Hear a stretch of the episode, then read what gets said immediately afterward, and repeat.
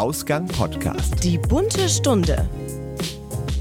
Herzlich willkommen bei Die bunte Stunde hier bei Ausgang Podcast. Unser heutiges Thema ist nicht explizit queer, dennoch findet es auch im queeren Kontext statt. Was bedeutet nämlich Coaching und wie wird man Coach? Dahinter steckt ein recht abstrakter Begriff, den viele sicherlich schon mal gehört haben, aber wer weiß eigentlich, was genau das bedeutet und was man da eigentlich macht? Ich bin Sebastian.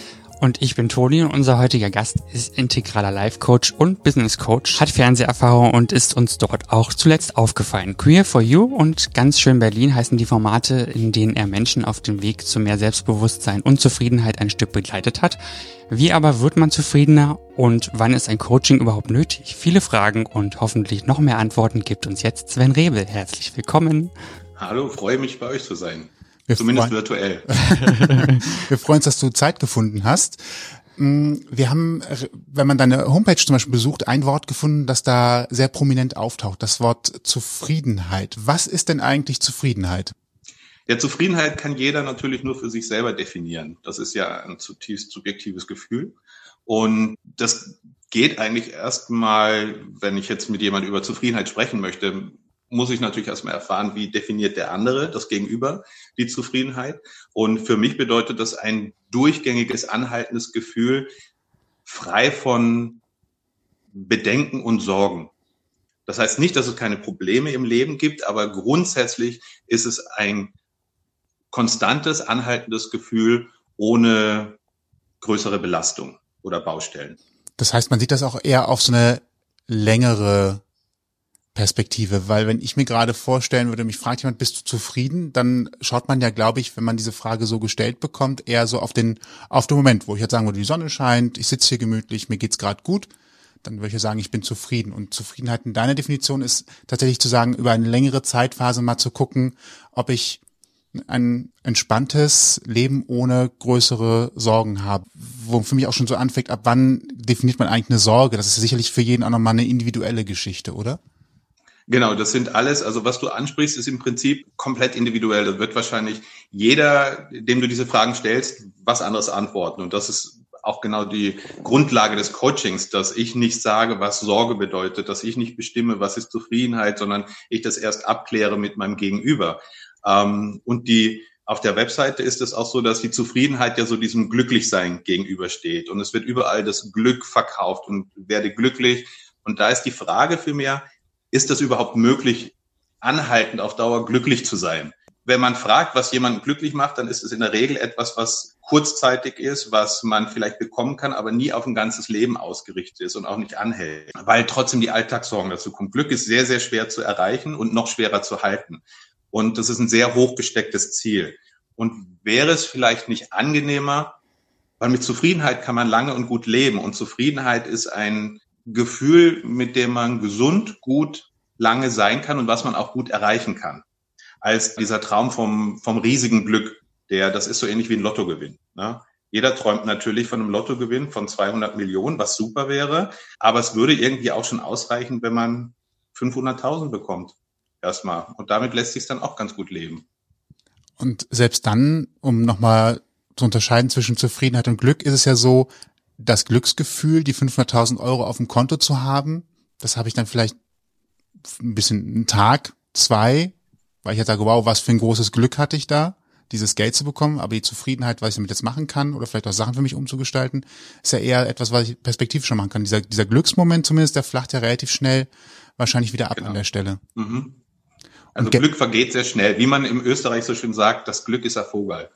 Und das fliegt halt sehr schnell weg und kommt auch sehr schnell wieder her, aber es ist, bleibt nicht. Und Zufriedenheit ist eher so ein bräsiges, ähm, ich war neulich im Wald und da lagen so bräsige Wildschweine und die lagen so ganz zufrieden im Matsch und haben sich da auch nicht wegbewegt, ähm, egal was da an Leuten oder wie kleine anderen hier Wildschweine drumherum gerannt sind. Und ich dachte so, das ist Zufriedenheit. So bräsig, vollgefuttert, im Matsch zu liegen, vor sich hinzuschlafen und nichts stört einen. Und so kann man eigentlich ganz lange bleiben.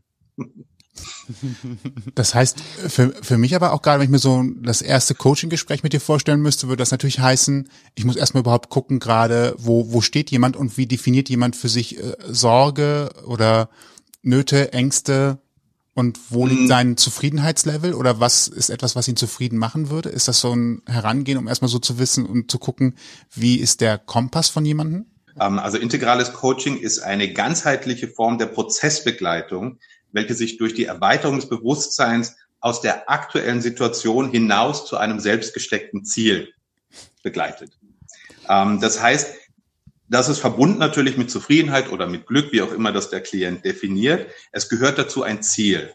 Also das Glück oder die Zufriedenheit oder was auch immer ist verbunden mit einem direkten Ziel und daran arbeiten wir ja. Wir arbeiten ja nicht an einem nebulösen Begriff der, der Zufriedenheit. Ich bin gerade ein bisschen geflasht von diesem, dieser bilderbuchartigen Definition, aber klingt tatsächlich gut. Das heißt, ihr schaut euch ein Ziel an und alles, was damit verbunden ist und im Zusammenhang steht, um dann darauf hinzuarbeiten. Hm, das könnte man gut so zusammenfassen, ja. Das heißt aber nicht, dass dieses Ziel auch konstant in der ganzen Arbeit das gleiche Ziel bleibt. Sehr oft verändert es sich. Sehr oft stellt man fest, dass ähm, man ein Ziel brauchte, um festzustellen, dass die Ausgangssituation eigentlich schon ideal war. Das nur, also nur heißt aber nicht in, in also abwerten, sondern dass lediglich ein Perspektivwechsel stattgefunden hat und überhaupt keine eigentliche Veränderung im Leben. Also es kann, das ist letztendlich ergebnisoffen, aber man braucht trotzdem Ziel, um auf irgendetwas hinzuarbeiten. Man mhm. könnte es auch, wenn man es vergleicht, ähm, vielleicht, was es einfacher macht in der Paartherapie, wenn, wie ich die mache, wenn ein Paar zu mir kommt und sagt, sie haben Probleme und sie wollen zusammenbleiben, dann kann ich denen versprechen, dass beide bei mir zufriedener aus diesem Coaching gehen werden, aber ich kann ihnen nicht versprechen, dass sie zusammenbleiben. So. Auch wenn die gekommen sind zu mir mit dieser, mit diesem Ziel, dass sie eigentlich zusammenbleiben wollen. Aber es besteht eine bessere Wahrscheinlichkeit dafür, dass der Rosenkrieg vermieden wird, sagen wir mal so. Die typischen Trennungen, die lautstark sind. Weil miteinander spricht. Hätte ich jetzt gedacht. Wenn man miteinander spricht, ja, dann besteht immer die Chance, dass ein Rosenkrieg vermieden wird. Ähm, dazu gehört aber die Bereitschaft von beiden Seiten. Also eine Bereitschaft für ein Coaching muss immer da sein, von beiden Seiten. Und wenn einer überredet wurde bei einer Beziehung, beispielsweise bei einem Pärchen, ähm, dann sieht es oft schlecht aus, dass da auch wirklich was, weil dann geht es nur um Schuldzuweisung. Klingt. Wir sind sehr schnell jetzt schon mittendrin, ja. Ja, ich weiß. Deswegen, deswegen habe ich gerade überlegt, dass ich mal einen Schritt zurückgehen, um etwas abstrakter zu werden, bevor wir so konkret hingehen, weil Coaching ja auch tatsächlich etwas übergreifender ist. Wir haben jetzt hier über Paartherapie gesprochen, wir hatten schon allgemeinere Ziele, die gefasst werden können. Und wo wir dich ja natürlich auch kennengelernt haben, ist äh, übers Fernsehen. Also nicht persönlich mhm. kennengelernt, sondern übers Fernsehen quasi äh, gesehen haben. Du warst äh, und bist bei Queer for You und ganz schön Berlin äh, und hilfst Menschen dabei, ein Stück Lebensfreude zurückzukriegen, Selbstsicherheit. Wir haben da viele schöne Beispiele gesehen und auch immer unterschiedliche Ansätze, ähm, wie du mit den Menschen umgehst. Was ich übrigens sehr, sehr schön fand, dass es nicht so fest war, sondern immer einen anderen Weg gab, denen zu helfen, wo ich gesagt habe, ach, das ist ja mal ein kreativer Ansatz und hätte ich mir so gar nicht vorstellen können. Was hat dich denn dazu bewegt, bei solchen Formaten dabei zu sein? Weil man stellt ja auch so ein bisschen seine Arbeit zur Schau, vielleicht auch gegenüber anderen Kollegen das kann ja sicherlich auch mal so ein bisschen das Gefühl geben, hm, man sitzt da so ein bisschen auf der Bühne bei ernsten Themen, weil es geht ja um Menschen zu helfen. Da kann man sicherlich auch Bedenken haben. Was waren für dich so die Beweggründe, diese Formate zu unterstützen, zu sagen, da bin ich dabei, das finde ich gut? Da gibt es mehrere Gründe, warum ich eigentlich sowohl bei Queer for You als auch bei Ganz schön Berlin dabei sein wollte und auch sehr gerne dabei bin. Ähm, Queer for You hat natürlich ganz stark diesen queren Aspekt, also dass wir uns äh, sichtbar machen wollten, dass wir zeigen wollten, hey, schaut mal, hier gibt es äh, queere und schwule Menschen, die sind ganz unterschiedlich, die können ganz unterschiedlich sein. Die, wir sind hier in der Öffentlichkeit, wir leben ganz normal unser Leben, wir sind in allen Berufen, wir sind überall, wir sind im Alltag und man kann uns auch anschauen und wir sind einfach da. Ja, also es geht wirklich um diese Sichtbarkeit, ohne in ganz starke Klischees zu verfallen. Mit Sicherheit erfüllen wir natürlich auch jeder von uns bestimmte Klischees, aber wir haben versucht, uns sozusagen nicht auf die ähm, reine, ich sag mal so, was ja immer noch gerne im öffentlich-rechtlichen immer wieder gemacht wird oder benutzt wird, dieses Klitter-Klischee, ähm, um klar zu machen, die sind jetzt schwul oder die sind quer, die sind anders. Also die finden ja queere Personen in der Regel immer entweder ganz leiden statt, weil sie so leiden unter ihrer Situation, oder ähm, eben sie sind immer die lustigen, die schnellen Fächer rausholen und immer irgendwas Glitzerndes anhaben und dann auch noch gerne feminin sprechen, also bei Männern. Und, und natürlich immer sehr weich sind. Und das ist natürlich Quatsch, weil wir alle kennen in unserem Umfeld, wir wissen, dass wir genauso langweilig, genauso doof und genauso aufregend, genauso spannende, schwule, lesbische, Transmenschen alles finden, queere Menschen finden, die überhaupt in jeder Art sein können, wie es Menschen eben gibt. Nur das Bild wird nicht dargestellt und wir haben versucht, da so ein bisschen was zu bewegen vielleicht. Das ist natürlich sehr idealistisch, äh, weil wir natürlich mit dieser Überschrift ist es ganz klar, was wer dann da auftaucht. Ähm, aber das war schon unsere Herangehensweise eigentlich und wie wir Geschichten erzählen, die eben nicht nur quere Geschichten sind, sondern Geschichten, die alle betreffen, die die jeden angehen. Also dieses, um, um es ganz plump zu sagen, dass queere Menschen nicht nur anderen queeren Menschen helfen können. Ja, oder doch, vielleicht ist das ganz gut so ausgedrückt. Also Teil der Gesellschaft sind und deswegen auch der Gesellschaft insgesamt was zurückgeben können. Ja, wenn man das möchte, ja. Also vielleicht, wenn man das nicht so so eingeschränkt sehen möchte, wäre gerade so mein Gedankengang gewesen zu sagen, ähm, klar, wir sind queer und das hat Einfluss auf unser Leben in irgendeiner Art und Weise, aber es das heißt ja nicht, dass ich deswegen nicht jemandem, der eine klassische Beziehung, eine klassische sexuelle mhm. Orientierung hat, dass ich dem deswegen nicht helfen kann oder nicht Sachen verstehen kann oder neue Perspektiven leben kann, um weiterzuhelfen. Wäre das so der Ansatz? Das, das, also für mich ist das auf jeden Fall war das ein, ein und da spreche ich natürlich nur für mich, ähm, ein Ansatz, dieses generell erstmal, ich bin da vielleicht sehr idealistisch auch, zu zeigen, dass ganz einfache Menschen und die Menschen, die wir getroffen haben, sind ja relativ einfache Menschen oder einfach in der Form, das ist keine Celebrity, keine, sondern es sind Menschen wie du und ich, die wir auf der Straße sehen, die wir überall sehen. Also niemand, der schon exponiert irgendwo dargestellt ist und lebt und vielleicht ein ganz anderes Lebensumfeld hat, sondern das gleiche Lebensumfeld, wie wir fast alle haben.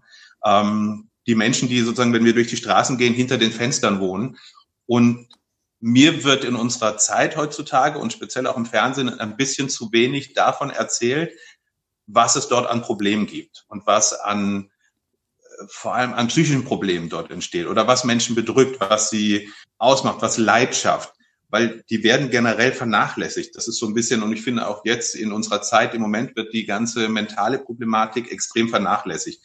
Und das ist, was unsere Gesellschaft ausmacht. Und mag sehr idealistisch von mir sein, aber ich hatte oder glaube, dass ich dadurch vielleicht so ein bisschen andere ermutigen kann, zu sagen, ich schaue mal genauer hin, wie geht es meinem Nachbarn oder wie geht es meinen Freunden, ich frage vielleicht nochmal nach und andererseits auch Menschen, die spüren, dass sie einen Leidensdruck haben, dass sie vielleicht Hilfe suchen. Die, die psychischen Erkrankungen gehen, in, gehen nach oben, die, die Vereinsamung wird immer stärker in den großen Städten, Depressionen nehmen wirklich explosionsartig zu und das passiert alles so nebenbei und wird ignoriert und das Leid ist wirklich enorm, was, was da draußen ist. Und ja, so ein bisschen also nicht nur, dass ich durch meine Arbeit helfen möchte, sondern auch aufmerksam machen darauf. Und wenn das Ganze dann vielleicht auch noch ein, ein schwuler Mann macht und noch ein bisschen auch die auf das Thema äh, Queerness, ähm, Homosexualität aufweisen kann, auf Gleichberechtigung in der Welt oder in Deutschland speziell, dann bin ich damit nicht unzufrieden. Klingt auf jeden Fall nach einem schönen Ziel und einer schönen Formatbeschreibung auch gerade, wenn man die jetzt so nochmal texten müsste habt ihr euch selber, kanntet ihr euch vorher und habt euch selber überlegt, wir möchten gerne so ein Format haben und seid auf den RBB zugegangen oder hat der RBB aktiv gesucht und ihr habt euch gemeldet, beziehungsweise RBB ist vielleicht sogar auf dich zum Beispiel zugegangen und hat gesagt, hier hättest du Bock auf so eine Sendung, auf so ein Format? Also es gab Menschen, es gab ganz viele Menschen, die äh, sich dieses Format überlegt haben und sind da auf eine Produktionsfirma herangetreten, um das mit der zu machen. Das war die Produktionsfirma Lightwolf. Und die haben dann gecastet. Und das Casting ging danach, wer eignet sich dafür und wie spielen die Jungs dann zusammen. Also es gab natürlich eine größere Castinggruppe und dann muss man darauf achten, wen kann man überhaupt benutzen. Also wer eignet sich jetzt für, für Einrichtungen, wer eignet sich für Make-up, wer eignet sich für, für äh, was ja ursprünglich klassisch als Styling angefangen hat oder jetzt für Coaching. Ähm, und wie spielen dann die, die verschiedenen Charaktere miteinander? Nicht jeder, der sich für einen Part eignet, funktioniert auch. Und das war ein relativ langer Prozess, der letztendlich bei acht Leuten geendet ist. Und ähm, da gab es dann die Versuche, wer spielt wie am besten miteinander. Und äh, da sind wir dann, wir vier, eigentlich ganz gut, finde ich, ähm, auch zusammengestellt worden. Und wir kannten uns teilweise, also unterschiedlich. Ähm, ich kannte Chris vorher schon. Äh, Chris kannte die anderen auch noch. Und ähm, aber nicht jeder kannte jeden und wir haben uns dann aber auch relativ schnell kennengelernt und auch viel, viel erfahren und gelernt voneinander. Und ich glaube, was gut funktioniert hat bei uns, dass wir alle das gleiche Ziel haben und hinter den Kulissen kann man sagen, haben wir auch ordentlich diskutiert und dafür gekämpft, dass das quere Ziel nicht aus den Augen verloren wird im Ganzen. Weil natürlich die Produktion oder der Sender speziell, die wollen natürlich unterhalten auch. Die gibt ja einen Grund, warum sie das machen. Und natürlich wollen wir auch unterhalten, aber wir wollen auch eine Botschaft rüberbringen. Und äh, da gab es viele aufregende Diskussionen und auch ein großer Lernprozess für uns alle, mit Sicherheit. Was ist das Schwierigste in so einem Lernprozess? Also äh, vielleicht, dass man tatsächlich Unterhaltung mitliefern muss, auch wenn man selber noch vielleicht andere Ziele hat? Oder wenn du sagst, es war ein Lernprozess, dann gab es sicherlich so Ecken und Kanten, wo man mal drüber gestolpert ist. Ich glaube, der größte Lernprozess bei einer Sendung wie Queer for You oder auch ganz schön Berlin für einen öffentlich-rechtlichen Sender, das wäre wahrscheinlich auch nochmal anders, vielleicht sogar härter bei einem privaten Sender, ist, dass man sich mit Realitäten auseinandersetzen muss. Wir kommen natürlich alle sehr ähm, idealistisch an dieses Thema heran und wollen am liebsten ganz viele Botschaften transportieren. Was bringen aber diese Botschaften, wenn wir letztendlich etwas produzieren, was niemand anschaut und was alle schlecht finden? Das heißt, dieses, diese Waage, dieses, diese Balance zu finden zwischen Unterhaltung und Botschaft, da sich einzugestehen, dass man selber vielleicht mit seinem eigenen Anspruch, was man vermitteln möchte, vielleicht zu ambitioniert ist. Das ist mit Sicherheit ein, ein Faktor, den ich lernen musste. Also da gab es viele Diskussionen und ich glaube andere von uns auch, weil man vielleicht doch sehr viel aktivistischer herangehen möchte oder sehr viel, viel lauter und sich dann ja mit den Realitäten auseinandersetzen muss die, welche Möglichkeiten hat man überhaupt und wie kommt etwas an? Und wenn man es nachher auf dem Bildschirm sieht, dann auch einsehen muss, hm, okay, ich möchte natürlich nicht der, derjenige sein, der immer nur predigt und äh, die Leute sozusagen mit dem Thema abnervt. Und da gab es dann Gott sei Dank eine ganz tolle Produzentin, die uns da auch mit harte Hand da durchgeführt hat. Aber sehr, sehr, sehr, sehr gut. Also sie hat sehr viel erklärt, sie hat sehr viel uns angenommen und jeden Einzelnen auch und sich auch mit den Themen auseinandergesetzt. Also da kam nie etwas von oben herunter, sondern es gab wirklich eine Auseinandersetzung mit den Themen und eigentlich immer ganz tolle Kompromisse. Dafür muss eine Produktionsfirma auch Zeit haben, ne? Also auch Zeit zur Verfügung gestellt bekommen, fällt mir gerade so ein. Hm. Bei einer ich, privaten Produktion, glaube ich, steht da, guckt die auf die Uhr und sagt so, mach mal einen Punkt, wir müssen jetzt das, hier das Ergebnis haben. Ja, man kann da wirklich nur Julia, die das, die Produzentin Julia, man kann ihr da wirklich nur Kompliment machen, weil sie hat eigentlich in der Zeit ihr Privatleben sehr zurückgesteckt, um für uns da zu sein, also um für jeden Einzelnen. Also ich erinnere mich selber, wir hatten, es gab eine Woche, da hatten wir, glaube ich, dreimal jeden Tag eine mehrstündige Telefonate, die um bestimmte Themen, um bestimmte zu Ergebnissen zu bekommen, weil ich natürlich auch sehr für meine äh, Coaching Themen kämpfe oder auch dafür kämpfe, dass die korrekt umgesetzt werden. Da hat, äh, gab es dann einen Lernprozess auf der anderen Seite. Äh, sagen wir so, dass sie lernen mussten, dass man Coaching vielleicht nicht so wie ein, ein Make-up oder ein, ein, ein, Styling drehen kann, ne? dass es ein anderer Zeitaufwand ist. Und da gab es sehr viele, sehr heftige Diskussionen, aber immer sehr respektvoll und sehr, sehr wild und immer mit tollen Ergebnissen, wo sehr viel Verständnis da war füreinander. Und das ging wirklich nur, weil diese eine Person, Julia, sich so viel Zeit gelassen hat. Das wäre, glaube ich, bei einem Privatsender so nicht möglich gewesen.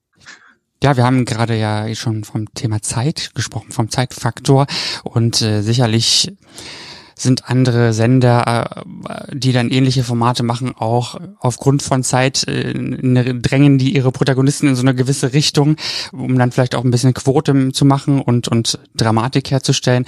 War das bei euch auch Thema, dass äh, gesagt wurde, macht das doch mal so und so, wir brauchen noch das und das Bild oder war das überhaupt gar nicht irgendwie Thema für euch? Ja, es gab, oder ist vielleicht generell so bei TV- oder Filmproduktion, bei Aufnahmen, dass ständig immer noch was nachgedreht werden muss, dass es noch Bilder, dass es noch, noch ein paar Dinge gestellt werden müssen. Das gehört einfach dazu, dass man Material hat. Aber es geht natürlich immer, also wie geht man damit um? Wie geht man menschlich miteinander um? Und wir haben insgesamt unglaublich sensibles Team gehabt. Unsere beiden Kamerafrauen waren die jetzt bei ganz schön Berlin auch hauptsächlich da waren und speziell die Hauptkamerafrau, unglaubliches Einfühlungsvermögen, was vor der Kamera passiert, wie die Menschen sind, hat sich immer darauf eingestellt, aber eigentlich das ganze Team. Es waren eigentlich alle immer sehr präsent, sehr da, haben darauf geachtet. Was geschieht? Wie können sie auch an die Menschen herangehen? Brauchen die mehr Aufmerksamkeit? Brauchen die mehr, manche brauchen auch ein bisschen mehr Ansagen, um irgendwie voranzukommen, weil einfach das Leben so chaotisch ist. Und da kann ich nur sagen, dass das alles ein Glücksfall war, weil das ganze Team das klingt jetzt so nach, als würde ich mir das ausdenken oder das klingt fast zu schön, aber es war tatsächlich so, dass da eigentlich alle so mit beim Thema waren, ob vor oder hinter der Kamera, dass ich für mich war das immer ein Gefühl, wie durchgetragen zu werden. Und auch das Feedback der, der Protagonisten, die wir vor der Kamera hatten, war immer ganz wunderbar. Die haben sich alle wohlgefühlt, die wollen eigentlich nie, dass wir gehen. Ähm, ja, auch ein, wirklich muss man sagen, eine Teamarbeit, die also für mich war eine der schönsten Zeiten eigentlich, die ich je, ich habe ja früher sehr viel selber gedreht. So schön war es selten. ist auch ein schönes Kompliment eigentlich. Ja, also voll. mit Geld überhäufen können sie euch nicht. Äh, das ist ja eine Fernsehproduktion. Ähm, aber das heißt, wenn, wenn die Menschen hinterher einem noch so sagen, das war sehr schön und schade, dass es schon, schon vorbei ist. Ähm, hält man dann trotzdem noch irgendwie Kontakt? Gibt es da so eine Art Nachbetreuung vielleicht auch, ähm, wo, wo man sagt, so, man sieht sich vielleicht nochmal nach drei Monaten, um das so ein bisschen zum, zum Abschluss zu bringen? Oder ist das dann tatsächlich zu Ende in dem Moment, wo, wo der Dreh abgeschlossen ist? Also bei mir ist es so, dass ich natürlich meine Arbeit mit den Protagonisten sehr, sehr viel aufwendiger war als das, was man sieht ähm, weil die Menschen vorbereitet werden müssen, dass was gedreht wird, also die Drehs, die ich mit denen mache, auch wenn man nachher fünf Minuten sieht, das sind, geht über mehrere Stunden. Und wir drehen es auch durch, da darf dann nicht unterbrochen werden, also das sind richtig, richtige Sitzungen, da müssen die anderen auch wirklich ordentlich dabei sein und aufmerksam und dürfen nicht irgendwie unachtsam sein, damit das funktioniert. Und ähm, dann geht es natürlich noch weiter danach. Also ich bleibe mit den meisten in Kontakt, je nachdem, was es für ein Thema ist. Ich bin auch jetzt noch mit einigen in Kontakt und die geben mir auch viel Feedback und natürlich kann ich die nicht betreuen jetzt als Klienten, aber ich schaue, dass das irgendwie in einen guten Weg weitergeht und frische das immer so ein bisschen auf. Wir gehen ja in der Sendung und ich mache das auch nicht ganz, ganz tief. Also es gibt dann Fälle, wo die Ursachen für die Probleme sehr ernst sind und sehr tief liegen. Da weise ich dann oder gebe den Ratschlag, sich einen guten Therapeuten zu holen. Also sind dann auch Dinge, die ich gar nicht anfassen darf, weil die so dramatisch sind und dann gebe ich natürlich Empfehlungen an, wen können Sie sich wenden, wo sollten Sie hingehen. Das passiert natürlich schon, ja. Also ich habe sehr viel Arbeit damit eigentlich, aber die mache ich sehr gerne. Aber du hast gerade einen interessanten äh, Punkt noch angesprochen. Bis wohin geht eine Arbeit als Coach und ab wann fängt halt so die Grenze an, wo man auch sagen muss, das ist jetzt ein Fall für Psychotherapie oder ähnliches. Das heißt, wo man halt sagen muss, das ist etwas, was letztendlich nochmal in, ich sag mal, einen medizinischen Bereich reingeht. Wo ist da die Grenze? Ab wann weißt du, das ist jetzt etwas, wo ich, wo ich es weitergeben muss oder zumindest weiter betreue oder weiter als Klienten habe, aber ein, eine Thematik ist, die, die jemand anders machen muss. Dazu habe ich eine zusätzliche Ausbildung gemacht als Heilpraktiker auf dem Gebiet der Psychotherapie ohne Bestallung. so nennt sich das Berlin. Bestallung. Okay. das hat jedes Bundesland hat dafür eine andere Bezeichnung. Das ist ja dieses Heilpraktikergesetz. Vielleicht ist es heute auch anders. Das kann sein. Ähm, ist auch alles schon länger her. Da lernt man eben sehr viel oder macht eine Ausbildung zum kleinen Heilpraktiker und beschäftigt sehr intensiv damit, was eigentlich in der Psychotherapie passiert und was man da auch theoretisch mit dem man arbeiten dürfte. Aber da lernt man die Grenzen ganz gut. Also man lernt zum Beispiel, man geht über, was heißt eigentlich Depression? Welche Arten der Depression gibt es? Wie erkennt man das? Und die Sache ist dadurch, dass ich studiert habe und weiß, woran ich es erkenne, ab wann es definiert ist als eine, ich sag mal, Krankheit. Da gibt es ja eine, ein festes Handbuch dafür. Die ICD-10 ist es, glaube ich, inzwischen erst. ICD-10 oder ICD-11. Das ist das Handbuch, in dem die ganzen psychischen Erscheinungsformen definiert sind. Welche, wann ist es eine Depression? Was ist eine Depression? Welche Form gibt es? Oder was ist eine Zwangshandlung? Und alles, was da drin steht, eigentlich darf ich nicht machen. so. Okay. Das macht ja einfach. Also, also, die ganze Zeit so eine Checkbox daneben steht, oh, Alarmsignal, Moment. ja, so einfach ist es natürlich nicht. Natürlich dürfte ich mich damit äh, mit dieser Ausbildung auch beschäftigen, aber ich möchte ja, dass es dem Klienten auch wirklich hilft und besser geht. Und wenn man dann sieht, der hat eine ausgewachsene Depression, da geht es nicht mit einer Gesprächstherapie, sondern der braucht auf jeden Fall eine medikamentöse Behandlung dazu. Das ist also das kann ich nicht und darf ich auch nicht. Gott sei Dank. Also ich werde jetzt nicht wild drauf losgelassen, alle möglichen psychischen Erkrankungen zu bearbeiten. Ja, ist ja gut zu wissen, dass man da auch selber für sich so eine Abgrenzung hat, an der man sich orientieren kann. Ich glaube, das hilft dann auch schon ganz gut. Vielleicht kann ich ähm, dazu was sagen. Vielleicht das Wichtigste generell für einen Coach ist und ist diese Selbstwahrnehmung. Das wird oft vergessen und diese Selbstbeobachtung, Selbstreflexion. Das, was ich finde, was das Schwierigste zu lernen ist, um ein guter Coach zu sein, ist seinen eigenen Kontext zu kennen. Also sich zu kennen und seine eigene Gedankenwelt, seine eigenen Meinungen, seine Überzeugungen, seine eigenen Glaubenssätze, sich deren sehr bewusst zu sein, weil wenn ein Klient mir gegenüber sitzt und mir etwas erzählt, meine Hauptaufgabe ist es, den Klienten anzunehmen und in seiner Realität anzunehmen. Und ich muss immer wissen, was ist meine Verurteilung, Beurteilung der Themen, damit ich das rausrechne. Weil es geht nicht darum, was ich richtig finde oder was ich falsch finde, sondern was mich natürlich zu einem klassischen Psychotherapeuten jetzt vielleicht auch ähm, unterscheidet, der eben dieses, diese, diese Liste hat, wo weiß, was ist nicht gesund, was ist gesund, wo geht's hin. Ähm, und den erstmal annehme, das Gegenüber, mit seinen Themen annehme. Und es ist alles gut, was er sagt, egal wie schlimm es in meiner eigenen Überzeugung ist.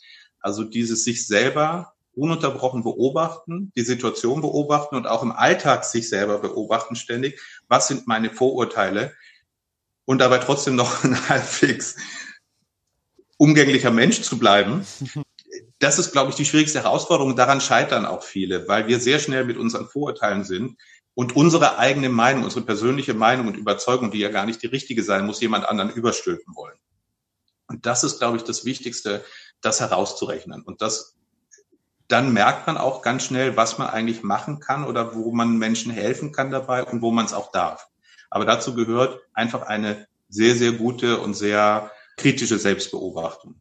Das bedeutet für dich aber auch, also ich sehe es als Doppelbelastung, als große Herausforderung, weil auf der einen Seite die ganze Zeit auf den Klienten eingehen, zuhören, ähm, ihn auch begleiten, Anführungsstrichen, oder auch ein bisschen vielleicht führen und auf der anderen Seite selber sich beobachten und zu gucken und darauf zu achten, dass man eben genau das nicht tut, wovon du gerade sprichst. Das heißt, nach so einer Sitzung hast du wahrscheinlich erstmal den Rest des Tages frei und gehst eine Runde joggen oder wie schaffst du Ausgleich für dich aus diesen starken Konzentrationsphasen? Weil ich nehme an, dass es sehr viel Kraft kosten wird, oder? Ich möchte gerne auf den ersten Teil deiner Frage eingehen. Erstmal, dieses ist es anstrengend? Ist für mich persönlich ist es tatsächlich das, das Anstrengendste eigentlich und das Schwierigste, was man können muss. Und ich glaube für andere auch und andere sind es sich vielleicht dessen gar nicht so sehr bewusst. Ich erinnere mich daran, dass in meiner Ausbildung zum Coach, dass das eigentlich einer der Hauptgründe auch war bei der Prüfung, warum viele durchgefallen sind. Und mir ist das auch aufgefallen, das vielleicht zu verdeutlichen, was das bedeutet.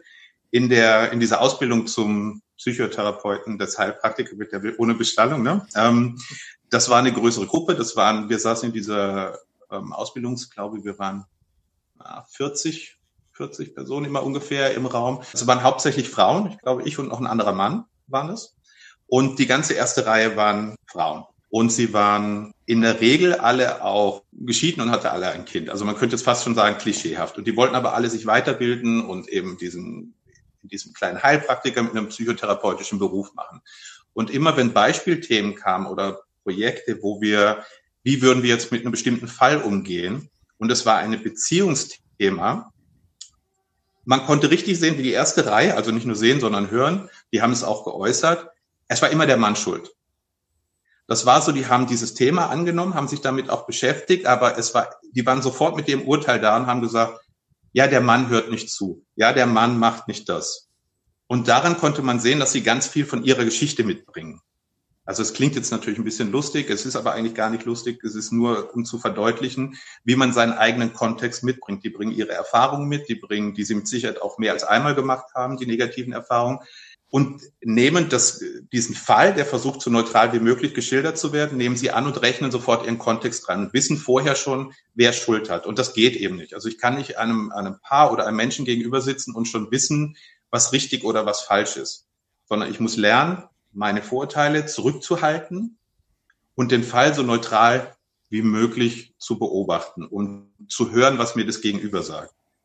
Und das war für mich so wirklich dieses, hat mir das ganz deutlich vor Augen geführt, wie schwierig das ist. Ne? Diese, diese Frauen haben alle, deswegen saßen sie auch zusammen, weil sie eine ähnliche Erlebniswelt hatten, sie kommen aus einem ähnlichen Background und haben sich da auch sehr wohl gefühlt in ihrer Gemeinschaft. Und natürlich war dann ganz klar, wie Themen sofort angenommen werden. Und für die hat es in dem Fall, war das auch richtig. Für den Klienten wäre das eine Katastrophe gewesen.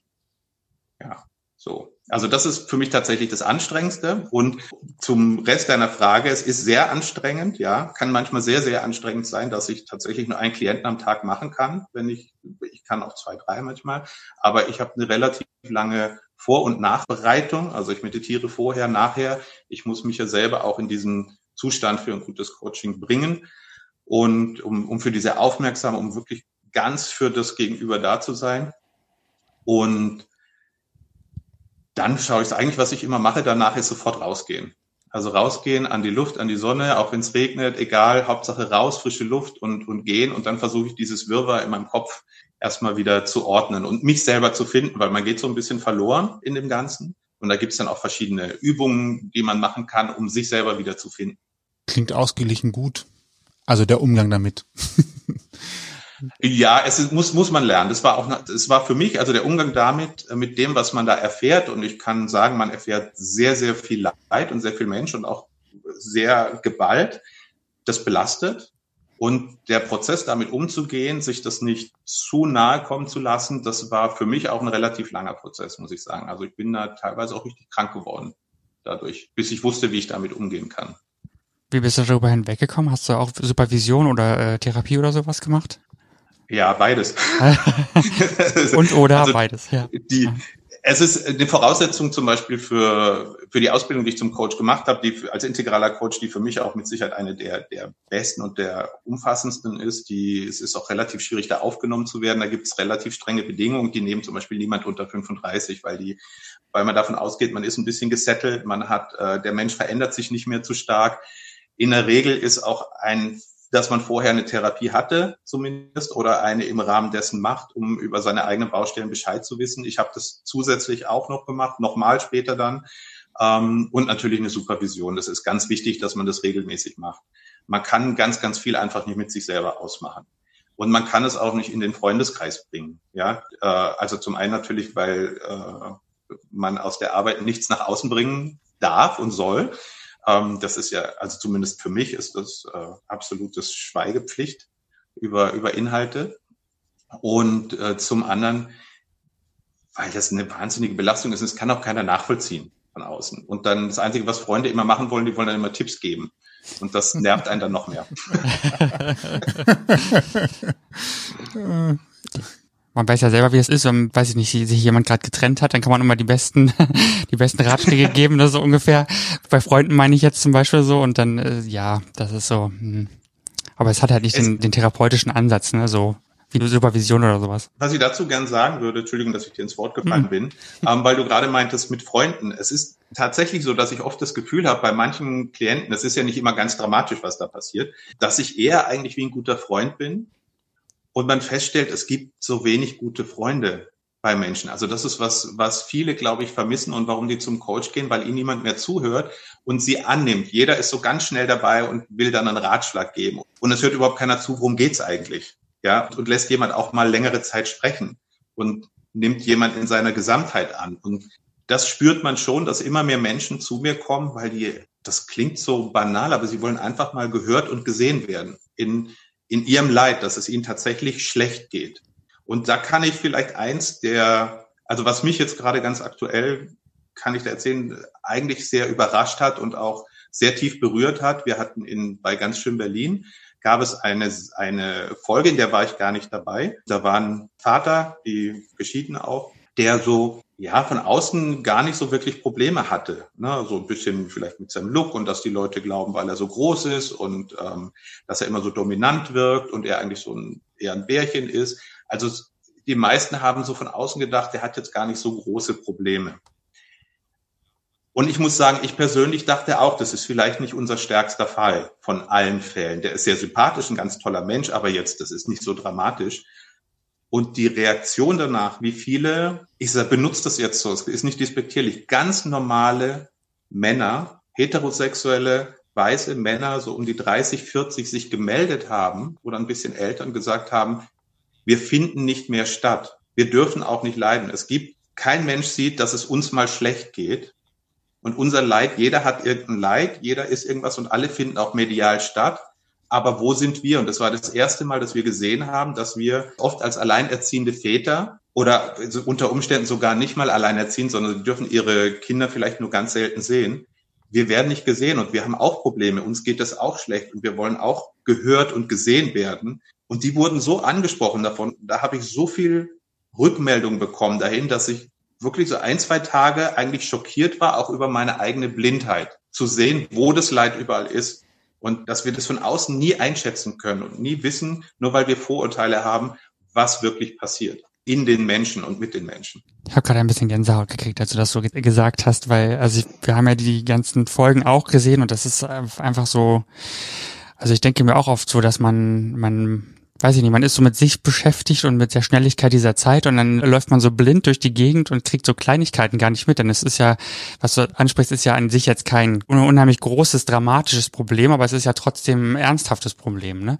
Offenbar. So, ohne dass wir das mhm. jetzt vielleicht wussten. Und äh, das äh, erschüttert mich auch immer wieder so ein bisschen an mir selber dann, wie eingeschränkt in seinem Blick man so durch die Welt teilweise läuft deswegen finde ich auch diese beiden Formate einfach so auch so richtig toll und und äh, wichtig und finde es fast schon schade, dass das häufig dann so in, in so einer Mediathek irgendwie erstmal verschwindet oder äh, dann auch ganz spät abends äh, kommt, weil ich denke, das eigentlich ist das viel zu wichtig. Ne? Man müsste das eigentlich irgendwie so Primetime senden oder. Es wäre mir auch recht. Fast ein bisschen schade eigentlich, dass das dann so ein bisschen. Da habe ich leider wenig Einfluss drauf. Ja, ich ja. weiß.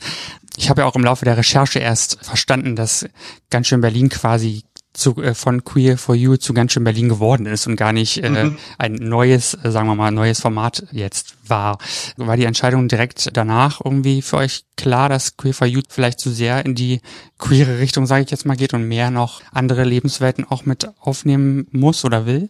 Oh, der Prozess, der war schon relativ lange. Ne? Das war, mhm. das ging doch länger, würde ich schon sagen, so ein Dreivierteljahr ging dieser Prozess auch. Und das ging in ganz viele unterschiedliche Richtungen, wie es wie es umgesetzt wird, was wir verändern wollen oder was die Wünsche sind. Ich würde auch fast sagen, wir sind da noch nicht am Ende, dass das noch weitergeht, dass das ein organischer Prozess ist. Jetzt die Erfahrung aus diesen Formaten zu sehen, wie kommen wir dem immer näher, was uns alle zufriedenstellt und dass wir vielleicht mit der Unterhaltung auch noch eine Botschaft bringen können, ähm, wie zum Beispiel, dass wir bei Queer for You war mit Sicherheit, dass wir uns selber eingeschränkt haben, so ein bisschen, ne, mit, mit dieser Fokussierung. Aber das Bild ja viel größer ist und auch Berlin als Stadt viel größer ist und, und jeder ein Thema hat, dass es sich lohnt, erzählt zu werden und dass wir eher die Realität darstellen wollen und deswegen auch versucht haben, unterschiedliche Experten und uns haben Frauen gefehlt. Was wir immer gerne gehabt hätte, wäre an Transperson im Team, also schon bei Queer for You. Es ist wirklich schwierig, die also muss man der Produktionsfirma lassen. Die haben sehr, sehr viel daran gearbeitet. Aber es braucht sehr viele Voraussetzungen, dass jemand in so ein Format kann. Und jetzt vielleicht das Banalste, ich spreche jetzt mal aus der äh, Nähkiste, ist zum Beispiel, was findet man aus der Vergangenheit? Wenn ich jetzt einen Experten, also wenn ich jetzt als Coach sozusagen vor die Kamera gehe und jemand googelt meinen Namen und ich habe vor zehn Jahren vielleicht mehrere Hardcore-Pornos gemacht. Also schadet das dem Thema dann oder nicht? Und dann ist die Entscheidung, so jemand vielleicht lieber nicht zu nehmen, weil das könnte sozusagen, es würde sich auf alle, auf die anderen Experten, auf die Klienten, auf alle würde das zurückfallen. Kann man das verantworten? Und das ist jetzt vielleicht sowas, was man am leichtesten nachvollziehen kann. Und so gibt es ganz, ganz viele Voraussetzungen. Und viele Menschen, die eine quere Geschichte haben, haben vielleicht eine sehr gebrochene ja, Biografie, die, das klingt jetzt sehr konservativ, die aber unter Umständen, wenn man sie nicht zum Thema machen möchte, weil es geht ja nicht um uns, sondern es geht um die Menschen vor der Kamera, vielleicht zu viele Risiken birgt, abzulenken. So. Also es ist nicht so einfach, die Wunschexperten zu finden, die, oder mit anderen Worten, wir vier bei Queer for You waren wahrscheinlich die bravsten. ja, wobei ich auch überlege, je nachdem, gerade so in der, in der queeren Szene haben wir sicherlich auch einige eine Vergangenheit hinter sich, um sich selbst zu finden, wo sie vielleicht auch mhm. mal rebellisch gewesen sein können, sich ausprobiert haben und natürlich dadurch unter Umständen auch eher auffällig geworden sind als jemand, der eine klassische Biografie hat. Von daher ist es natürlich auch so ein bisschen schwierig zu sagen, ich möchte gerne jemanden queeren haben, die vielleicht mhm. sich mehr selbst arbeiten mussten, er erkennen mussten, erleben mussten und dann aber jemand zu finden, der halt nicht einen Fehler gemacht hat oder im Rahmen der, der Tour, nenne ich es jetzt mal, der eigenen Experience, das klingt schon fast wie erlebnismäßig, da, da nicht über die Stränge geschlagen sind in irgendeiner Art und Weise. Also der Pornodreh als das plakativste, vielleicht hat auch jemand mal was beschmiert, was er nicht hätte tun sollen oder ähnliches, was sicherlich dann, dann schwierig ist. Also das sehe ich tatsächlich auch so ein bisschen als Konflikt. Ist denn tatsächlich, um ein bisschen das Thema Coaching nochmal allgemeiner auch zu sehen, ist die queere Szene tatsächlich eher auch Coaching-bedürftiger? Also jetzt nach der Geschichte mit, mit ganz schön Berlin würde ich fast sagen nein, weil offensichtlich ja auch die Leute, die man gar nicht so im Blick hat, ein Bedürfnis haben, eigentlich zu reden und auf ihre Probleme aufmerksam zu machen. Aber gibt's das trotz alledem vielleicht in der queeren Szene noch ein bisschen mehr den, den Coaching-Bedarf? Oh, das ist äh, eine gute Frage. Ich, ich würde das nicht auf die queere Szene beschränken oder das ist mehr oder weniger, ich glaube, ein Großteil der Bevölkerung generell in Deutschland zumindest oder im, im deutschsprachigen Raum ist Coaching bedürftig. Was aber nicht heißt, dass es mein Coaching bedürftig ist. Also ein Coach ist ja sehr, sehr stark individuell. Also ähnlich wie ein Therapeut. Und nicht jeder Coach und nicht jeder Therapeut ist gut für jeden Menschen. Es funktioniert auch nicht mit jedem. Und ich glaube, dass ein der passende Coach für jeden Menschen eigentlich gut wäre. Wie man früher vielleicht in den Großfamilien gab es jemand in der Familie, der hat, den konnte man immer ansprechen, der hat immer zugehört, der war immer da. Oder man hatte wirklich so gute Freunde, die das annehmen konnten und nicht ihren eigenen Kontext, ihre eigene Meinung mitgebracht haben. Das bricht ja immer mehr weg in unserem Kulturkreis. Und da kann der Coach schon ganz gut, ja, in diese Lücke springen um für die Selbstreflexion, für die Selbstentwicklung eines Menschen da zu sein und da zur Seite stehen und die richtigen Fragen stellen, die richtigen Hinweise vielleicht geben oder neue Perspektiven eröffnen. Ja. Also es das heißt nicht, dass mein Coaching das Beste ist, überhaupt nicht. Ich finde es natürlich das Allerbeste, ist ja klar. Aber nein, nein, nein. Das ist jedes, jeder Coach, jeder Therapeut, der jemand hilft, hat recht. Und das kann diametral zu dem stehen, was ich mache. Aber dann sind die richtigen Menschen hoffentlich bei dem und die richtigen Menschen bei mir. Ja, und es gibt ganz, ganz viele, die würden mit meiner Art nicht zurechtkommen, genauso wie ich ganz vielen Menschen nicht helfen könnte. Heißt aber auch im Umkehrschluss, dass wenn jemand mal ein Coaching für sich ausprobiert und feststellt, das ist nichts für ihn, er vielleicht einfach nur den falschen Partner für ein Coaching hatte? Ja. Also es, sind bei mir so viele Menschen, die sagen, oh, ich war da in Therapie und ich war da beim Coaching. Es hat alles nichts gebracht, das war so furchtbar. Also eigentlich fast jeder, der zu mir kommt. Und bei dir geht das alles so schnell und so toll. Ja, natürlich, weil es bei uns passt. Das heißt nicht, dass ich besser bin, sondern es passt. Es gibt ja auch ganz viele Tools. Ich benutze ja auch nicht bei jedem Klienten die gleiche Herangehensweise. Das ist alles so individuell, was natürlich auch eine schwierige Arbeit ist, weil man sich immer neu einstellen muss auf jeden neuen Klienten. Das ist immer anders. Jede, wie arbeite ich mit dem? Was mache ich mit dem? Ich muss immer wieder neu herausfinden, neu mich hineinfühlen in den Menschen, in das Thema. Was funktioniert? Welchen Ansatz braucht er? Das ist auch eine Arbeit, die viele vielleicht nicht machen wollen, sondern die gerne fünf Klienten am Tag haben wollen und nach äh, Checkliste durchgehen und das ansonsten von sich fernhalten. Und das ist alles richtig, wenn es den Menschen trifft, dem es hilft. So, ja. Also es ist alles sehr individuell. Man kann eigentlich, wenn man korrekt ist beim Coaching, so ganz wenige verallgemeinerte Antworten geben. Klingt gerade so ein bisschen äh, für mich, aber was das nicht gar nichts Schlechtes, aber es gibt so einen Spruch, wer heilt, hat recht. Ähm, so, so nach dem Motto, ja, äh, wo es halt passt und funktioniert, dann ist das das Richtige, der Richtige und die Richtigen haben miteinander gesprochen. Wir haben davon das, gesprochen. Vielleicht kann, hm? kann ich da gerade noch ähm, als, als Beispiel. Ich habe letztes Jahr war ich auf einem, war das letztes Jahr? Ich glaube, es war letztes Jahr. Ähm, muss Anfang des Jahres gewesen sein, weil es war auf einem Geburtstag. ähm, da habe ich äh, eine Frau kennengelernt, die hat sich als weiße Hexe identifiziert und hat sich als Hexe dargestellt. Und es war ganz interessant. Und wir haben uns auch getroffen dann und haben über unsere Arbeit und sie hilft auch Menschen, haben über unsere Arbeit gesprochen.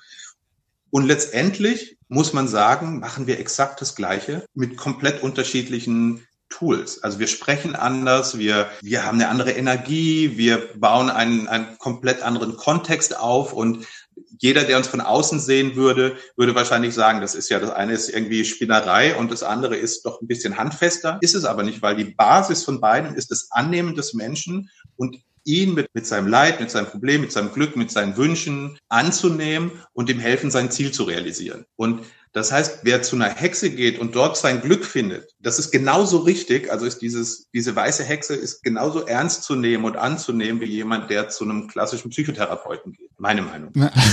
alles gut, das ist ja sowieso alles. Wir sind ja hier sehr persönlich unterwegs, kein Wissenschaftspodcast. Das heißt aber auch natürlich umgekehrt wahrscheinlich, so wie ein Klient sagen kann, das ist gerade nicht mein richtiger Ansatz, kannst du auch sagen, ich glaube, das passt mit uns nicht, weil wir hier unterschiedliche Arten von miteinander kommunizieren zum Beispiel haben, nehmen Dinge so anders wahr, dass du sagst, das kann ich nicht mit dir aufarbeiten, du brauchst jemand anderen, der mit dir das Coaching macht. Ich nehme an, es geht andersrum also genauso. Das geht in beide Richtungen natürlich. Es muss die ganz klassisch, die Chemie muss stimmen. Und teilweise ist es auch, dass wenn man spürt, das Gegenüber möchte vielleicht eine Veränderung, aber möchte nicht die Arbeit für eine Veränderung. Es ist nicht meine Arbeit, jemand zu zum Erreichen seiner Ziele zu vergewaltigen, ja, oder ihn dahin zu prügeln, sondern wenn das in einen Kampf ausartet, dann sage ich lieber vorher, ähm, so funktioniert das nicht. Ich bin nicht der Richtige und ich kann dann noch Empfehlungen geben und sagen, vielleicht muss man noch ein bisschen mehr an sich vorher arbeiten oder die Bereitschaft dazu mitbringen.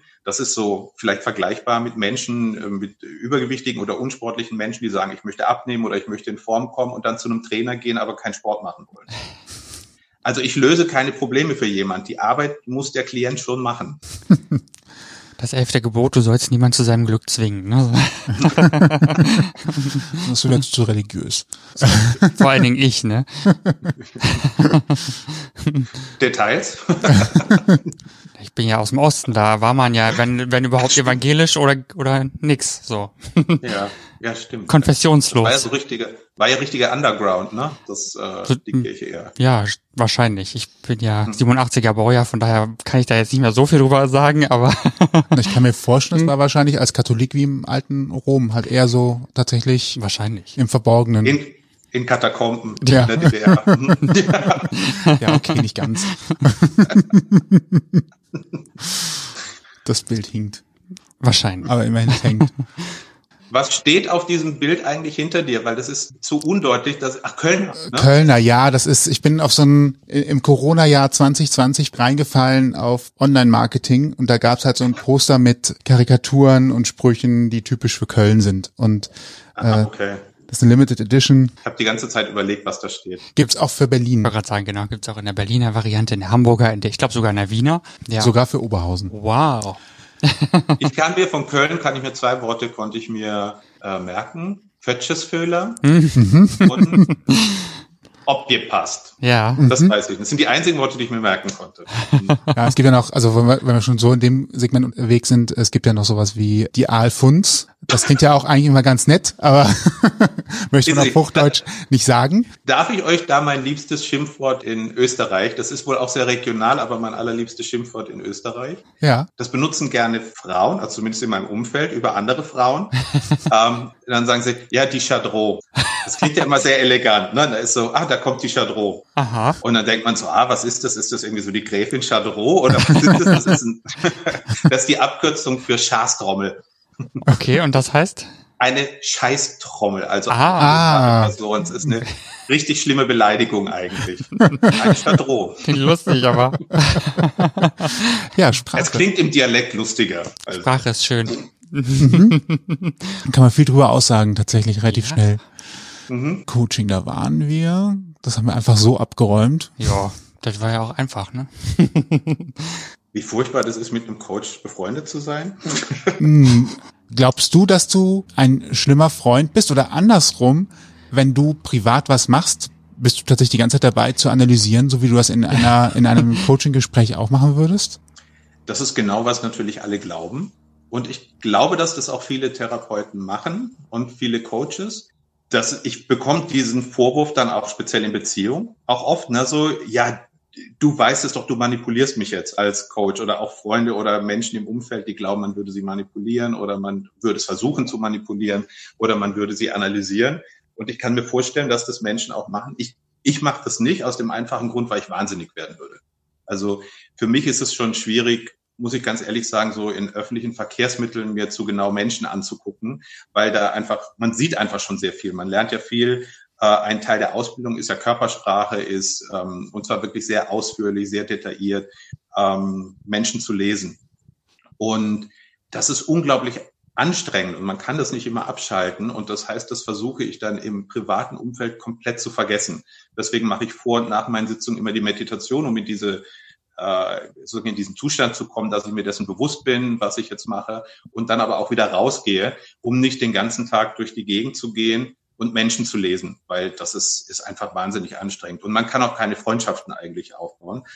Aber es gibt schon Momente, wo man, also wo einem Dinge auffallen und dann frage ich, wenn das ist, dann frage ich, darf ich dir dazu was sagen? Ich habe das Gefühl, da ist was. Aber im, im Prinzip versuche ich dieses Misstrauen gegen meine Analyse grundsätzlich auszuräumen. Also ich möchte mir auch als Mensch eigentlich die Freiheit erlauben, genauso doof zu sein wie alle anderen. Ja, nicht nur, weil ich weiß, wie es eigentlich richtig wäre, dass ich es dann auch unbedingt richtig mache. Weil ich habe natürlich genauso meine Baustellen und meine äh, klischeehaften Makel wie alle anderen und ich pflege die auch ganz gerne ein bisschen, weil den ganzen Tag perfekt sein ist auch so anstrengend. Ja, wenn man weiß, dass man sie hat, kann man damit ja auch ganz anders umgehen. Ja, ich vergesse es dann auch, dass ich die habe. ich, ist ja auch bestimmt furchtbar, wenn man den ganzen Tag mit einer Schere im Kopf schon durch die Gegend läuft und äh, weiß ich nicht, alles durchanalysiert oder so, ne? Vielleicht, also. man wird, also es wundert mich nicht, dass sozusagen viele Menschen glauben, ja, Therapeuten oder Psychoanalytiker oder Psychotherapeuten oder Coaches haben alle einen Schuss. Weil wenn dieses Programm die ganze Zeit läuft, wird man auch wahnsinnig. Das ist schon so. Und man wird so vorsichtig und viele Therapeuten bleiben in ihrer Fachrichtung auch tatsächlich unter sich, so im Freundeskreis. Weil worüber soll man sich mit Leuten von außen unterhalten oder wer kann das nachvollziehen von meiner Arbeit, wenn er diese Arbeit nicht kennt? Also was soll ich erzählen? Was, das heißt, wo kann ich das lassen? Deswegen gehen viele zu Gleichgesinnten und ich versuche Gleichgesinnte zu meiden um sozusagen mich auch immer frisch zu halten und immer neue Einflüsse zu bekommen, immer neue Inspiration zu bekommen, um eben nicht in meiner eigenen Suppe ununterbrochen zu kochen. Was hat dich überhaupt dazu bewogen, Coach zu werden? Gab es einen Anlass ja, dafür oder? Also die Kurzform davon ist, dass ich festgestellt habe, dass ich das besser mache als viele andere Coaches, weil ich selber zu Coach gegangen bin und beim Coaching war, weil ich an einer wichtigen Entscheidung in meinem Leben stand und man mir dann empfohlen hatte, geh doch mal zum Coaching. Und letztendlich war das dann die Entscheidung, dass ich dachte, ah, das mache ich besser. Und natürlich musste ich danach auch erstmal meine Worte bereuen und sozusagen wieder etwas demütig werden. Aber äh, der Auslöser, der Grund war, dass ich sehr erfolgreich selber Fernsehen gemacht habe und ganz viel in den Medien gemacht habe. Ich hatte eine Produktionsfirma und das gab eine große Umwälzung zu der Zeit im Privatfernsehen, wo viele Firmen pleite gegangen sind, äh, die Sender umstrukturierten. Dann, wir waren zwar sehr erfolgreich, aber ich bin nicht damit zurechtgekommen, dass die Preise immer weiter gesunken sind, die wir zahlen konnten. Und für mich war das tatsächlich eine gesundheitlich so große Belastung, meine Teams so auszusaugen und dass teilweise meine Mitarbeiter krank werden und so und, und dafür die Qualität nicht mehr liefern zu können, die ich eigentlich wollte. Also ich habe den Spaß am Kreieren verloren und an der, an der ganzen Sache. Und dann stand ich da eigentlich mit 30 vor dem, ja, was mache ich jetzt? Ne? Wie geht's weiter? Wohin gehe ich? Und habe ganz viel ausprobiert. Und dann bis eben zu dem Moment, wo mir jemand empfohlen hat, oder geh mal zu einem Coach, der kann dir bestimmt was helfen und empfehlen. Und dann saß ich da und dachte, das ist genau das Richtige. Also das ist eigentlich, was ich sowieso mache, auch wie ich arbeite, weil ich habe eben sehr viel Dokumentation gedreht und habe schon sehr viele Interviews geführt, sehr einfühlsam mit Menschen umgegangen. Und das lag mir sehr gut und hat sich Gott sei Dank auch als richtig herausgestellt. Ich mache noch ein neues Fass auf oder wolltest du dann noch mal? Was? Noch eins? wir haben tatsächlich, wir machen uns vor Interviews immer noch mal so Gedanken und haben halt überlegt, und jetzt wird es ein bisschen praktischer, heutzutage ist es relativ einfach für bestimmte Zielgruppen eine hohe Bekanntheit zu erreichen, obwohl ein die gesamte breite Masse gar nicht kennt. Mhm. Heißt also zum Beispiel für mich ein schönes Beispiel war, ich, ich arbeite in einem Medienunternehmen, vor viereinhalb Jahren standen auf einmal ganz viele 13-Jährige vor unserer Tür, weil Mike Singer zu Gast war und ich habe den Namen vorher noch nicht mal gehört und draußen standen aber schon ganz viele Mädchen, die ausgeflippt sind vor, vor Freude. Mhm. Das heißt also, Mike Singer war zu der Zeit schon für eine bestimmte Zielgruppe sehr bekannt. Ja. Wir haben heute durch Instagram, TikTok, äh, was auch immer, eine Möglichkeit, einen relativ unerwarteten hohen Bekanntheitsgrad zu haben, wenn wir bestimmte Dinge tun und in der Öffentlichkeit auch wahrgenommen zu werden. Also für eine bestimmte Zielgruppe ist so jemand dann auf einmal ein Star und wird auf der Straße angesprochen. Kann das Menschen auch relativ schnell in Probleme bringen, wenn sie dieser in Anführungsstrichen Star sind? Also am Anfang ist natürlich das Gefühl erstmal cool, ich werde wiedererkannt. Aber äh, könnte das Menschen auch insofern verändern, dass wenn sie da so unvorbereitet reinlaufen und äh, davon erfasst werden, dass es tatsächlich ihr Leben, ihre Persönlichkeit verändert oder sie selber vielleicht auch mal drüber nachdenken müssten, äh, ich brauche hier vielleicht auch Hilfe, um noch meine Bodenhaftung zu bleiben oder liegt das dann eher bei guten Freunden, die man dann hoffentlich hat? Das ist eine ordentliche Frage. Da braucht man, glaube ich, um, um das wirklich zu betrachten, braucht man viel Zeit. Ist das denn tatsächlich, vielleicht andersrum, ist das überhaupt ein Thema heute? Was, Entschuldigung, habe ich den Vielleicht auch andersrum, vielleicht ist es heute überhaupt ein Thema. Also vielleicht haben wir da uns Gedanken gemacht über etwas, was vielleicht gar nicht real ist. Es, man kann es vielleicht in, in kurz so abfassen, dass man sagt, äh, zum einen haben natürlich die, die jungen Menschen, die heute berühmt werden durch, durch Social Media, die wissen natürlich schon eigentlich ganz gut, was da auf sie zukommt, weil sie damit aufgewachsen sind. Die haben alles erlebt, die haben alles gesehen, die können das ganz gut handeln und der Fame ist irgendwie auch also die gehen ja ganz viele gehen ja sogar sehr bewusst und machen sich lächerlich oder werden zum Gespött der Leute, weil der Fame so wichtig ist. Denen ist es egal. Also es geht nicht mehr darum, bekannt zu machen und unbedingt ein positives Bild darzustellen, sondern Hauptsache Fame.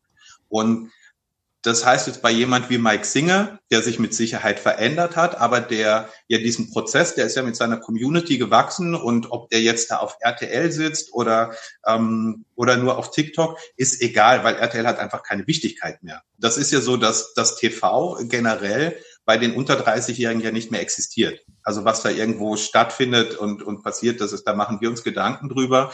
Das weiß kein Mensch irgendwie noch irgendeinen Sender. Also das ist so eine Illusion zu glauben, dass die einen großen Einfluss haben. Da ist der Einfluss der Social Media ja schon viel größer. Und dadurch, dass die alle miteinander wachsen, hat es nicht mehr dieses von heute auf morgen. Ne? Und es ist natürlich was anderes. Mike Singer ist jetzt kein Justin Bieber. Justin Bieber wurde angenommen von großen Firmen, die ihn sozusagen dann auch wirklich ja, ausgequetscht haben und seine Popularität in einem Format, das, damit kann kein Mensch zurechtkommen. Und da ist auch so viel Geld verdient worden. Und das findet auf einem Level statt und die werden gepusht äh, zu Leistungen, die, das ist nicht vergleichbar mit dem, was hier in Deutschland stattfindet. Also da gibt es nochmal Unterschiede. Ansonsten ist das, glaube ich, ganz, ganz toll, was, was Social Media da ermöglicht. Ob ich das gut finde oder nicht, ist, ist egal persönlich, sondern es ist toll, dass, dass jetzt junge Menschen ihre eigenen Helden aufbauen und die aber auch ganz schnell wieder fallen lassen können.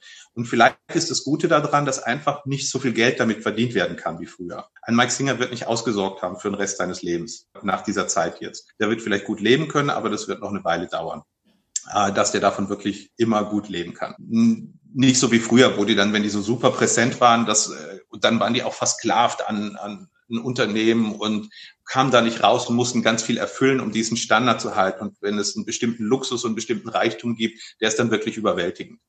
So findet das ja nicht statt. Das finde ich ganz gut und es lässt natürlich den Einzelnen auch, den Künstlern, die Möglichkeit, eine Öffentlichkeit zu erreichen, die sie früher nicht erreicht hätten. Also zum Beispiel, das gibt diese Künstlerin Charlie XCX, die taucht eigentlich in Charts kaum auf, aber die gilt somit als eine erfolgreichsten und populärsten Künstlerinnen, weil sie das System Spotify durchschaut hat. Sie weiß, welche Länge darf ein Lied haben? Wie muss es sein? Wie viel Content brauche ich? Die hat unglaublich direkten Kontakt, ununterbrochen zu ihren Fans und hat damit eine wahnsinnige Karriere aufgebaut, die eigentlich außerhalb des regulären Musikbetriebs stattfindet. Und verdient damit gutes Geld, hat eine riesen, riesen Following, ähm, ist ein richtiger Weltstar und das macht sie alles zu ihren Bedingungen, weil sie das System durchschaut hat. Also diese Möglichkeiten gibt es. Und das finde ich eigentlich super. Hat natürlich, was Social Media ist jetzt nicht generell nur zu loben, da gibt es ganz, ganz viel, weil jeder glaubt plötzlich, seine Meinung sei die wichtigste Meinung oder man denkt und spricht und das merkt man eben auch im Alltag, man denkt und spricht eigentlich nur noch in Headlines, also als Clickbait, man versucht sich irgendwas möglichst Skandalöses zu überlegen, das möglichst viel aufmerksam, möglichst viele Klicks bekommt und dafür nimmt man es dann mit der Wahrheit oder mit den Fakten oft nicht so genau. Ne? Und das, das Problem, was ich da sehe, ist, dass viele Menschen dann nicht mehr hinter die Headline schauen, sondern die Headline als Wahrheit nehmen. Und dann wird es problematisch, weil das natürlich Menschen, andere Menschen vernichten kann. Äh, vielleicht als, kann ich ein Beispiel dazu geben, das hatte ich gestern gesehen. Ähm, und das ist jetzt nicht gewertet, sondern ich fand es einfach sehr interessant. Es waren so innerhalb von zwei Tagen, gab es auf Facebook und sonst wo wahnsinnig viele Überschriften, die Leute gepostet haben. Es gäbe eine Petition gegen einen, einen schwulen Kuss zwischen zwei Männern in einer Werbung in England von Cadbury. Das ist eine Schokoladenfirma, die haben so ein Ei gemacht. Und die Überschrift war natürlich Petition gegen schwulen Kuss.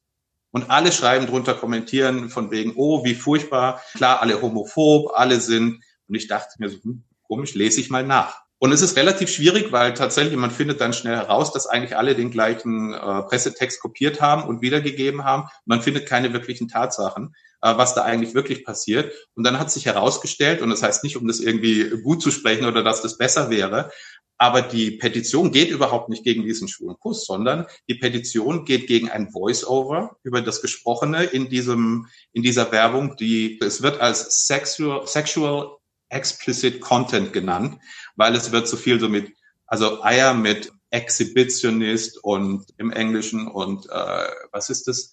All, irgendwas mit Licking und so. Also es wird sehr sexuell gesprochen mit so einer sexuellen Stimme. Und das ist eine christliche Vereinigung, die gegen dieses Sexualisierung des Textes ist. Und die sagt, dieser schwule Kuss wird nur benutzt, damit sozusagen keine Kritik an der Sexualisierung äußern darf, weil dann ist man sofort homophob. Aber es geht denen nicht um den Kuss, sondern es geht denen um diesen Text. In der Überschrift wird aber ein komplett anderer äh, Eindruck ermittelt. Also das ist so, das heißt, Themen sind sehr oft vielschichtig und man muss die sich genau anschauen, was wird eigentlich ausgesagt, was passiert und was wird mir vermittelt, also welche Agenda steckt dahinter. Und das fand ich so ganz faszinierend, wie, wie viele Menschen sofort glauben, was in irgendeiner Headline steht und darauf auch dann ihre Meinung wieder kundgeben ohne wirklich ein Interesse daran zu haben, was geht eigentlich wirklich vor sich in einem Fall. Also das ist jetzt vielleicht eine harmlose Geschichte, aber wenn das, wenn das Menschenleben betrifft, gab diesen, diesen 16-Jährigen mit dem Maga-Head vor letztes oder vor zwei Jahren war das, glaube ich, der auf äh, in einem Schulausflug von einem Native American Angeblich hätte er den Weg blockiert und es gab dann Streit und dieser Junge, dieser 16-Jährige wurde eigentlich weltweit vernichtet. Ne? Der wurde ja bedroht und alle sind sofort drauf eingesprungen. Und irgendwann hat sich herausgestellt, dass eben der Junge überhaupt nichts gemacht hat, sondern der da stand und die anderen auf ihn zugekommen sind und ihn bedroht haben. Das hat dann aber keinen mehr interessiert. Der, dieser Junge führt gerade im Moment gegen die amerikanischen Medien einen Rechtsstreit nach dem anderen und gewinnt auch viel, also gewinnt richtig ordentlich Geld, aber das findet dann in der Öffentlichkeit nicht mehr statt weil sein Leben und alles ist vernichtet. Ob man jetzt seine politische Meinung teilt oder nicht, das ist was anderes. Aber es geht nicht, dass ein 16-jähriger Mensch aufgrund von einer Headline, die irgendjemand, um eine Agenda zu verkaufen, das Leben vernichtet. Das geht nicht. Und ich finde, da müsste ein bisschen mehr Aufmerksamkeit vielleicht in Social Media stattfinden. Was teilt man eigentlich? Worüber schreibt man gerade? Was verursacht man damit? Und was allen Protagonisten da vielleicht auch gut tun würde, ist ein Recht auf Vergessen auch im Internet, ne? Ja, total. Also wo wir gerade, ich musste gerade wieder dran denken, wir hatten eben das Thema, wenn jemand in der Produktion teilnimmt, macht man eine Hintergrundrecherche.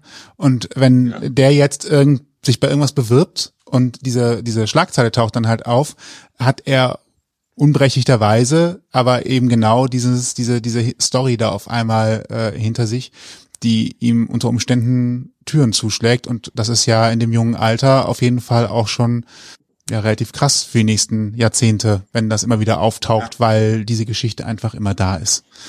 Das bleibt, ja. Hm. Wobei, da, da, da kann man wieder sagen, es gibt diese klassische Kluft zwischen Arm und Reich, weil ich kann dir sagen, dass über einen Großteil meiner Klienten findest du nichts, weil es gibt Menschen, die man engagieren kann, um sozusagen alles zu löschen aus dem Internet. Also gibt es teilweise nicht mal Fotos, weil die können es sich leisten und die haben die Verbindung, sich löschen zu lassen. Das kann, können Menschen, die diese finanziellen Background haben, nicht. Und da muss man auch wieder sagen, da muss eigentlich der Gesetzgeber gefragt, dass es nicht eine Frage des Geldes sein kann, ob man anonymisiert werden kann. So, äh, müsste vielleicht ein bisschen mehr Gleichheit hergestellt werden. Ja, ist vielleicht auch nochmal ein Thema, ich nehme es mal mit auf die Themenliste äh, zum Thema digital ja, ist ähm, gut. Dass man da vielleicht mal einen Gesprächspartner sucht, der sich genau mit sowas auseinandersetzt. Aber landen wir wahrscheinlich relativ schnell bei bekannten Organisationen, die sich für sowas einsetzen. Es gibt tatsächlich eine schöne Ausblickfrage, ja. auch wieder mit persönlicher Meinung.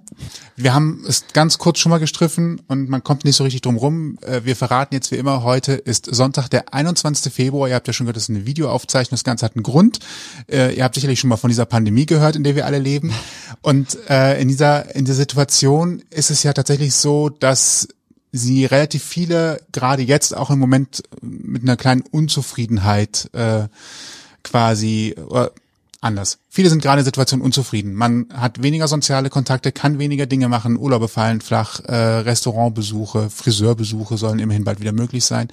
Ähm, aber man verliert gerade relativ viel Kontakt, soziale Kontakte zu anderen Menschen, sei es die, die man sich persönlich aussucht, aber auch Kontakte zu Menschen, mit denen man einfach zwangsläufig zu tun hat, weil man Dienstleistungen in Anspruch nimmt, sich irgendwo trifft, weil man jemand auf den Fuß tritt oder aus Versehen das Bier auf dem Konzert äh, über die Hose schüttet. Wir lernen also gerade mit weniger Kontakten auszukommen, mehr oder weniger zufrieden. Glaubst du, dass es sich diese Situation oder diese Phobie vor anderen, die wir uns ja quasi gerade auch so ein bisschen auferlegen, kriegen wir das nach der Pandemie wieder zurückgedreht? Ist der Mensch ein so soziales Wesen, dass er wieder ganz normal mit anderen Menschen in Kontakt geht und wir diese soziale Gemeinsamkeit sowohl freiwillig als auch unfreiwillig uns wieder zurückholen werden? Da fragst du den Richtigen, mein lieber Mann. Ist, ich bin da sehr streitbar. Also muss ich gleich sagen, ich bin sehr streitbar und ich habe auch Freundschaften dadurch verloren, dass ich da meinen Standpunkt dazu habe. Ich finde es ehrlich gesagt eine absolute Katastrophe, was passiert.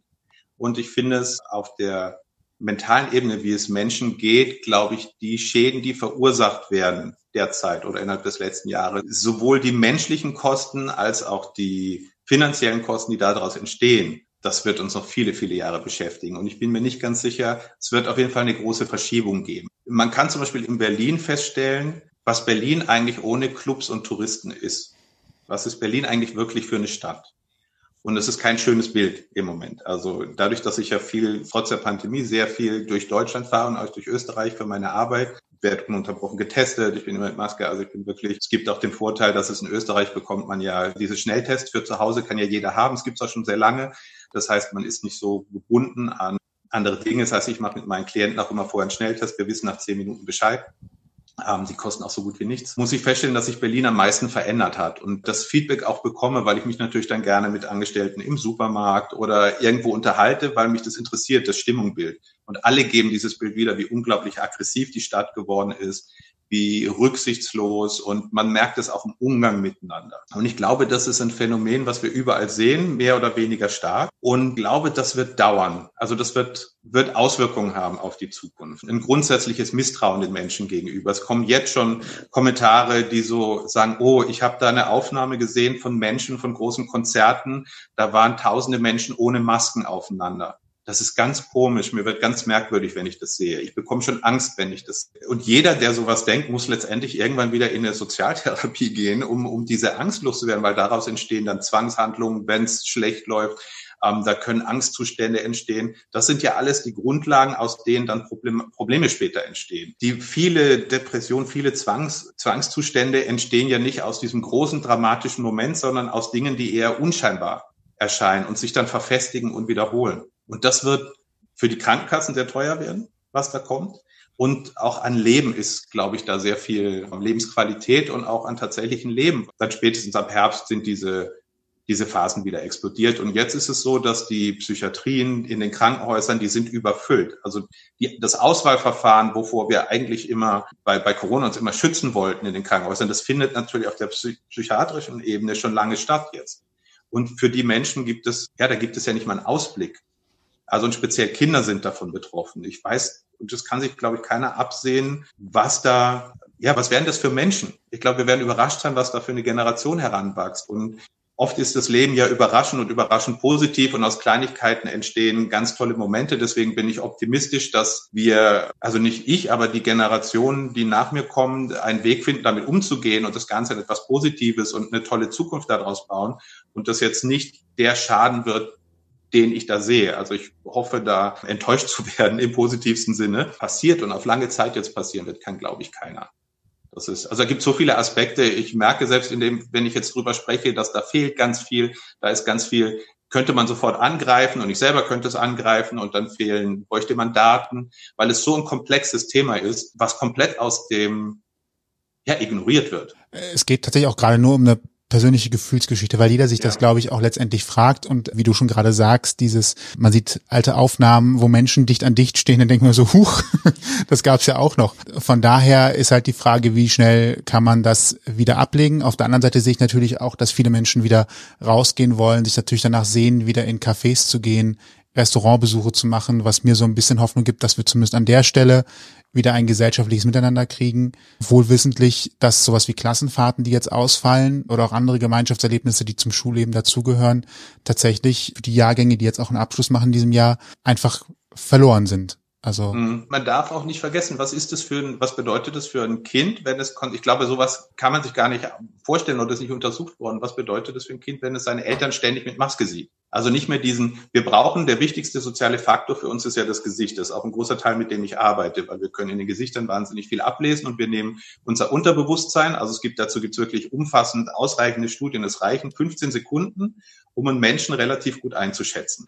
Es gibt solche Experimente, wo man sogar ohne Ton wo, wo man von Lehrern oder von Mitarbeitern Aufnahmen gesehen hat, ohne Ton, nur 15 Sekunden in einer Handlung und die Einschätzung für diese Menschen von Fremden stimmen teilweise bis zu 80 Prozent oder noch mehr überein. Also wir sehen das übers Gesicht, wir nehmen Informationen ähm, vom Gegenüber wahr, auch ohne Worte, also ohne gesprochenen Ton, das sehr viel umfangreicher ist als alles, was wir uns gegenseitig erzählen. Und diese Information geht zum Großteil verloren im Moment. Also was heißt, wenn diese Soziale, die nachgewiesen ist, die ein großer Teil ist, auf, mit dem die Psychologie auch arbeitet, was passiert dann? Gibt es einen Ersatz dafür? Findet unser Gehirn eine Alternative oder fehlt uns jetzt tatsächlich ein großer Teil der menschlichen Interaktion miteinander? Das kann doch überhaupt keiner irgendwie ähm, absehen. Ja. Hoffen wir einfach, dass wir tatsächlich ja. doch besser aus der Sache rauskommen, als man tatsächlich auch manchmal befürchten kann. Ich bin sehr optimistisch. Ja. Ich bin sehr optimistisch. Ich glaube ja immer, dass alles gut wird und dass wir es, weil ich davon ausgehe, dass wir es gut machen. Am Ende des Tages, wir können momentan nur gucken, dass wir da relativ schnell aus dieser ganzen Situation rauskommen und daran wird ja gearbeitet, wie auch immer das dann am Ende zeitlich aussehen wird. Toi, toi, toi. Ja. Man möchte mehr über dich erfahren, vielleicht auch mit dir sprechen, vielleicht sogar einen Termin machen. Wie kann man dich finden? Wo findet man dich online? Auf welchen Kanälen bist du erreichbar? Also es gibt natürlich eine Webseite, svenrebel.de und svenrebel.com, glaube ich, die nicht sehr gepflegt wird von mir, die Webseite, muss ich dazu sagen. Aber da sind alle Kontaktdaten und am allerliebsten immer über Instagram. Das ist da, wo ich die Nachrichten auch am schnellsten bekomme. Und da auch unter Coach-Sven Rebel findet man mich relativ schnell und ganz viele schlaue Sachen, die ich da schreibe oder von mir gebe oder lustige Fotos und Dinge, die ich mag oder nicht mag. Sehr schön. Wird alles in unserem wunderbaren Blogpost zu dieser Folge erscheinen auch. genau. Ich werde es dort niederschreiben auch nochmal. Falls euch diese Folge gefallen hat und ihr mehr hören wollt, dann findet ihr uns bei allen bekannten Streamingdiensten und überall, wo es Podcasts gibt. Wir freuen uns, wenn ihr uns abonniert. Das kostet auch nichts, dann verpasst ihr nämlich keine weitere Folge mehr. Und wenn ihr Feedback habt, dann schreibt uns ganz einfach über mail at ausgangpodcast.de. Richtig. Und alle Infos zu dieser Folge könnt ihr auch nochmal im Blogpost nachlesen auf ausgangpodcast.de. Uns bleibt nur noch zu sagen. Ich bin Toni. Und ich bin Sebastian. Und vielen Dank an Sven für deine Zeit. Vielen Dank, dass ich äh, bei euch sein durfte. Wir sagen Danke. Ich mache noch einen Knicks. Schön. ich knickse zurück hier. vielen Dank und euch vielen Dank fürs Zuhören und ja, bis zum nächsten Mal. Bis dann. Ciao. Ciao. Ausgang Podcast Die bunte Stunde. Deine Interviewreihe mit Menschen, die spannende Geschichten erzählen. Mit deinen Gastgebern Sebastian und Toni. Kostenlos anhören auf www.ausgangpodcast.de. Folgt uns auf Instagram unter Ausgang Podcast.